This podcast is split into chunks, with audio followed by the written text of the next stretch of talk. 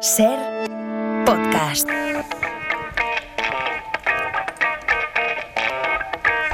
Los sorteos para elegir, para llamar a los candidatos a jurado no se hacen así, ¿verdad, Félix? Oye, a lo mejor nos iría mejor, Hombre, también pues te lo digo. eh, es muy divertido, me llamáis cuando queráis. Sube, baja, baja, sube. baja, baja.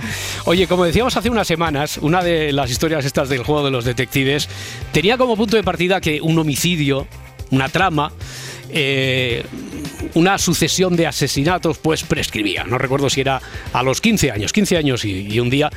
Y, y bueno, a raíz de ese punto, a raíz de esa historia, estuvimos hablando con Félix y dijimos, oye, esto de la prescripción, ya sé que aquí uno se puede permitir ciertas licencias creativas porque no deja de ser ficción, pero ¿se las ha permitido también la ficción en, en general?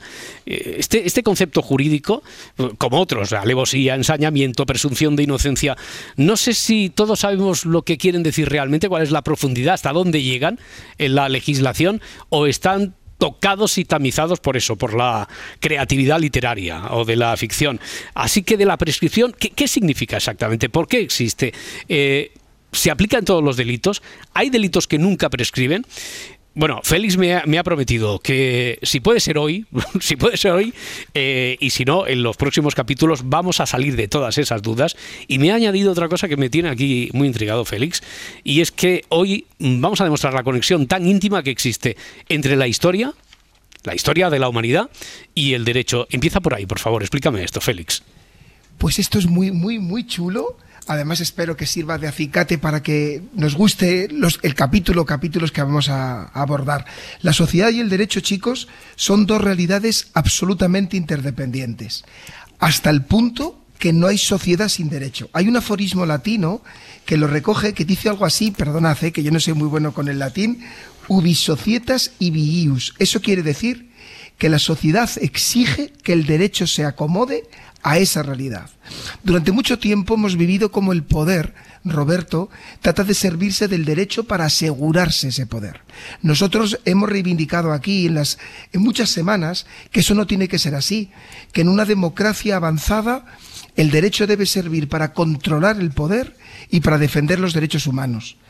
Hoy vamos a tratar de juntar en la explicación a estas dos materias y vamos a ver cómo solo, chicos, si enlazamos el derecho eh, con la historia, entendemos realmente la prescripción. Así que vamos a hablar de derecho, vamos a hablar de historia, de psicología y de victimología. Bueno, pues hablando de historia, mira, eh, un capítulo reciente de nuestra historia contemporánea que refleja una película, siempre tenemos una película que sirve de punto de partida y hoy nos ambientamos con el tráiler de esta.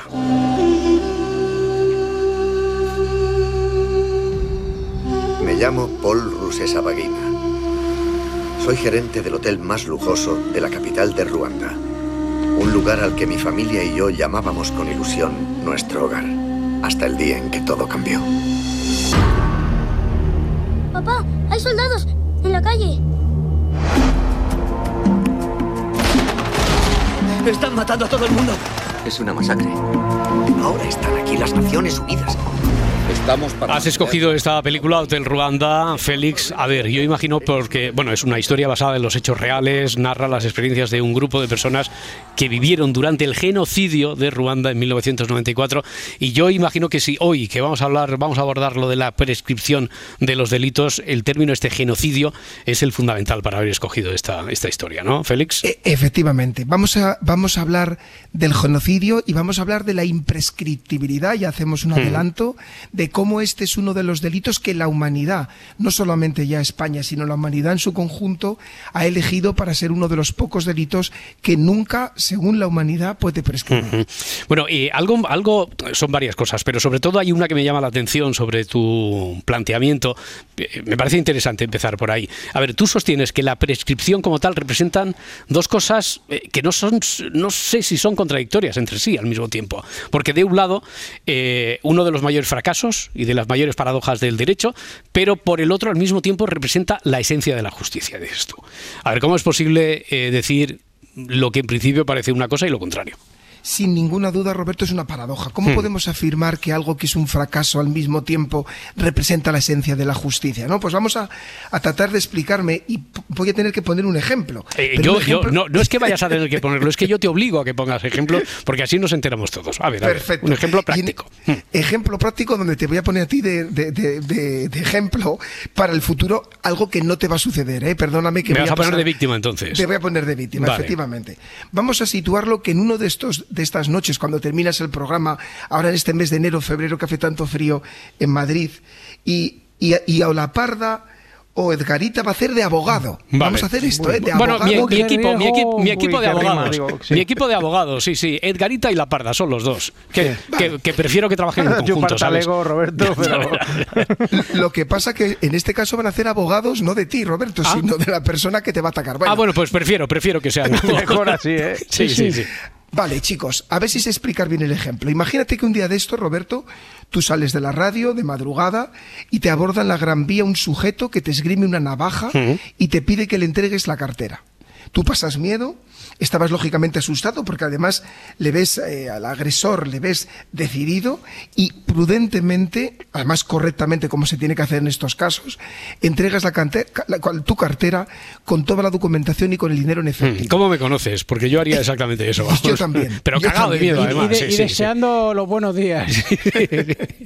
Exactamente. Hmm. El autor iba con una gorra que le tapaba parcialmente la cara, pero tú que eres un gran fisonomista, y esto, vamos, estoy convencido que lo eres, por lo que te conozco, se te graba la cara de ese sujeto y sabes perfectamente que si le vuelves a ver o si alguien te enseña una foto de él, le vas a reconocer sin ningún género de dudas. Vale.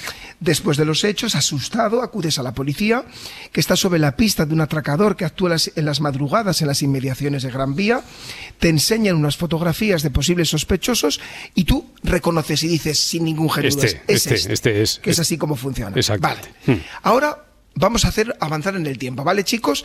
Estamos a, finales del 2029. Hmm. Tú, Roberto, de vez en cuando recuerdas el asunto y te parece raro que nunca te han llamado a declarar judicialmente. No, y digo, va, muy amigo de Félix y tal, pero la justicia hay que ver cómo Es un funciona. cachondeo, ta, ta, es un cachondeo. Sí, sí, sí.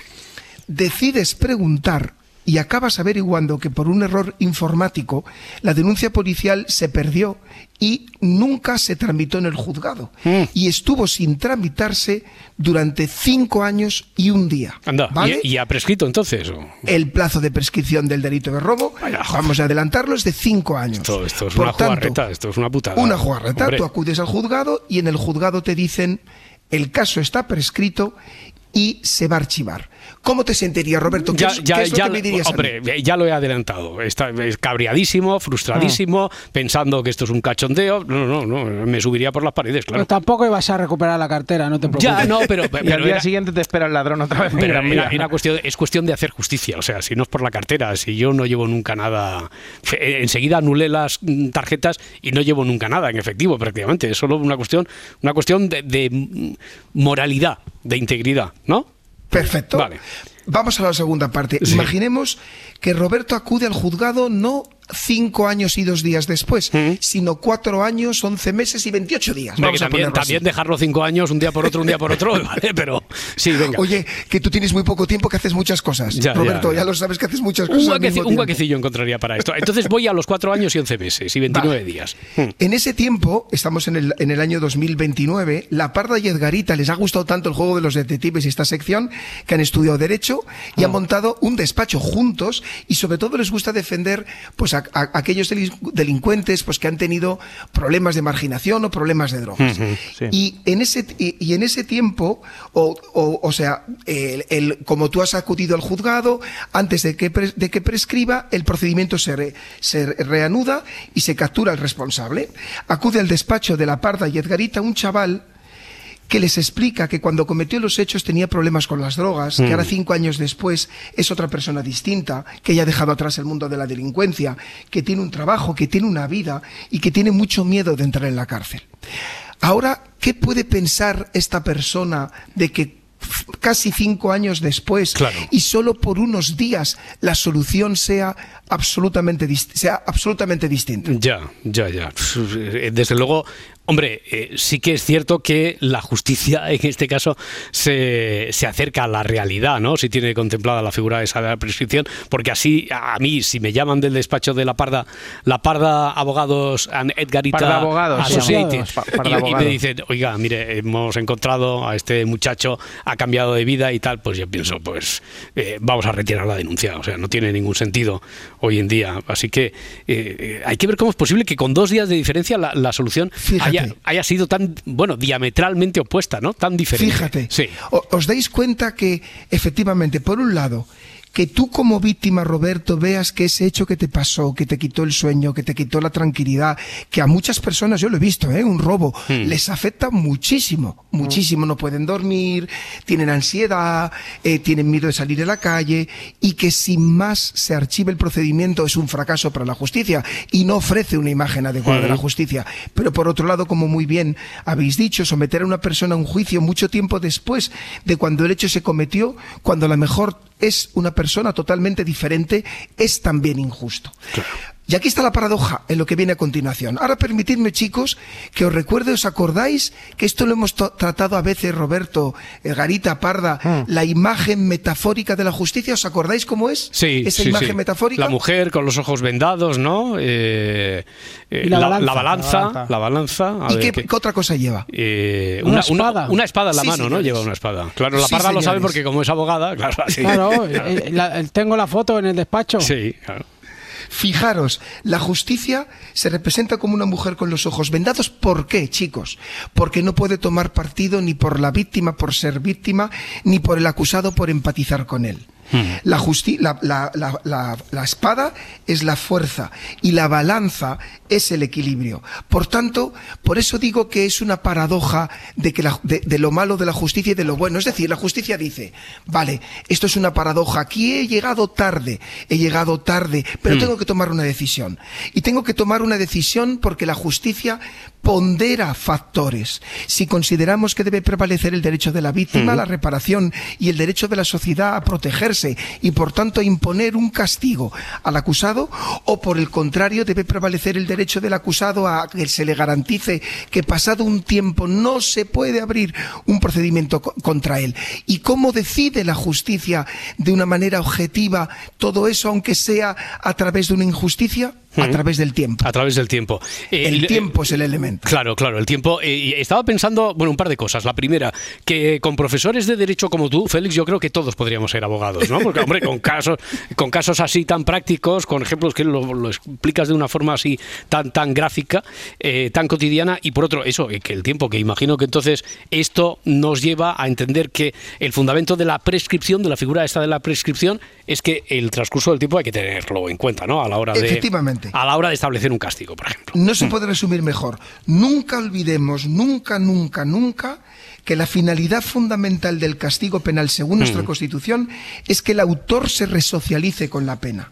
¿Cómo no vamos a tener en cuenta el tiempo si su transcurso sí ha sido importante y a lo mejor incluso hace innecesario esa condena? Chicos, ¿sería justo un sistema que impone a un delincuente una espada de Damocles perpetua sobre delitos que haya podido cometer en su pasado? ¿O ese sistema que hiciera eso sería un sistema que no se basaría en la reinserción social del delincuente, sino en el castigo a cualquier precio? Ya, Eh, imagino que habrá diferencias. No, no en todos los delitos eh, eh, se incluye la figura esta de la prescripción, opera el plazo de la prescripción, en unos sí, en otros no. Sé, no sé si también eso ocurre según la legislación, pero bueno, eh, en la más próxima, para todos los delitos no es igual, ¿no? La prescripción. ¿Te das cuenta, Roberto, cómo todos llevamos en- incluidos un sentido inherente de la justicia y tú sin, sin ser abogado, aunque es casi como que lo fueras, has dado la clave? La clave es, efectivamente, nuestro instinto nos dice, vale, con lo que con el camino que hemos recorrido hasta ahora sabemos que tenemos que aceptar si queremos ser justos aunque se parta de una injusticia la prescripción pero o- ojo no puede ser ni para todos los delitos ni para todos los delitos igual porque también estaríamos siendo injustos. Por tanto ¿De qué de- puede depender? ¿Del delito? ¿De qué creéis? ¿Qué, qué es, eh, eh, cuándo- ¿Cómo se establece la prescripción? ¿En base a qué factores? Yo, ¿Qué, yo, qué- os suena? No sé, yo diría del daño que se le ha hecho a la víctima.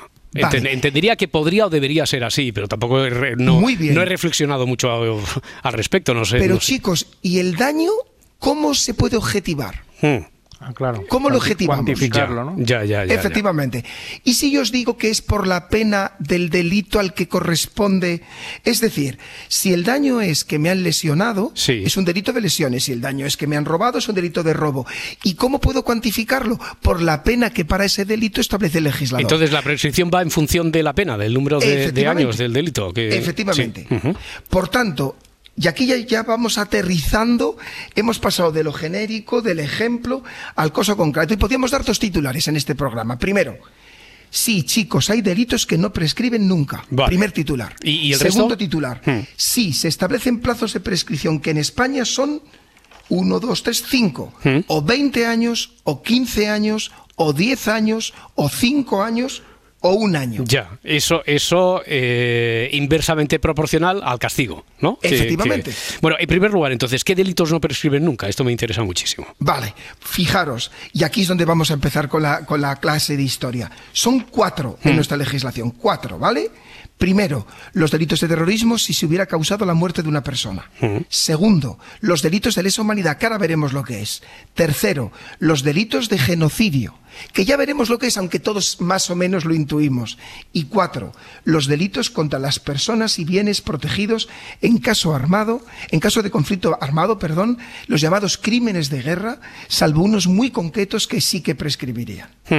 Eh, sobre todo el primero que has dicho, los delitos de terrorismo, si hubieran causado la muerte de una persona. Esto tiene mucho que ver con la actualidad, actualidad reciente, sobre si eh, podría eh, responder a derecho el poder aplicar la amnistía si a aquellos que mm, se les podría imponer un delito, pues se les también atribuyera eh, la figura de terrorismo y como consecuencia de los actos del el procés, etcétera, hubiera muerto una persona. Eh, Se estaba apuntando al ciudadano aquel, no recuerdo si francés, belga, etcétera, que murió cuando eh, se tenía tomado el aeropuerto del Prat, ¿no? Y que eso podría haber sido eh, consecuencia de un acto organizado de manera terrorista y eso hubiera cambiado totalmente el aspecto, hubiera cambiado el escenario. O me estoy metiendo en un jardín, Félix.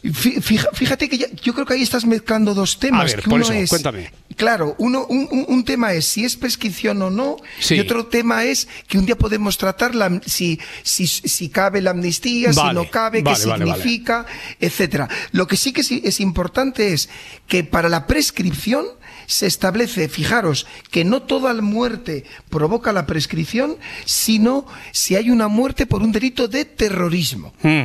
¿Vale? Sí.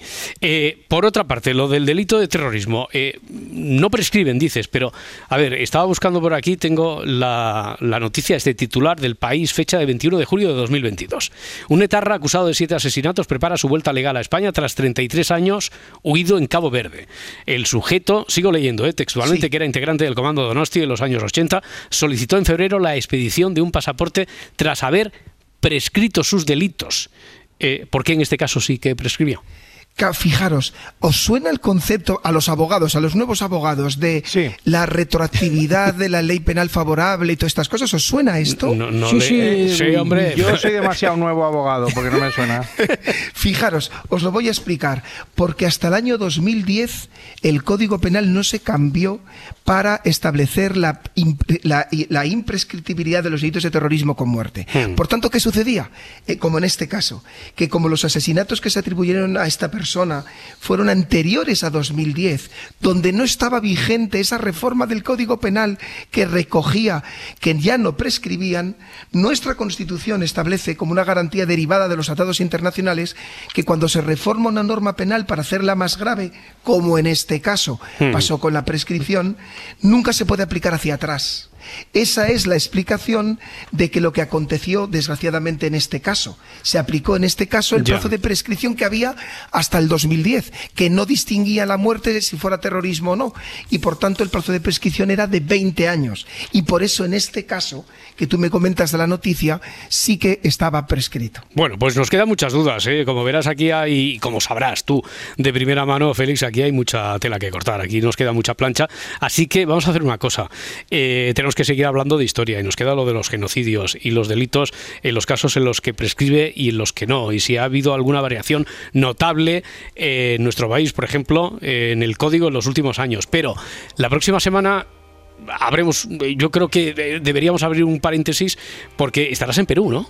Estoy en Perú, sí, súper emocionado. Que... No, no, vas de vacaciones precisamente, ¿no? Vas no, a, a... voy a una cosa muy bonita que os tengo que contar para, para cooperar y colaborar con los fiscales y jueces y policías de Perú sobre cómo tratar asesinatos de líderes indígenas, que están muriendo muchos líderes indígenas en Perú. Hmm. Y eso es una realidad, ¿eh? eso no es una es conjetura, una no es una conspiranoia, es una, es una realidad. Así que vas en comisión de servicios, no sé si se llama técnicamente así. Sí, pero... señor. Sí, vale, señor. vale, vale. Muy bien, Félix Martín, pues nos vemos pronto y nos oímos la próxima semana desde allí, desde, desde Perú, si estás en una zona donde podamos contactar contigo. Un abrazo y que vaya todo muy bien, Félix. Abrazo enorme, gracias hasta chicos, luego, un abrazo. Adiós, Adiós, Félix.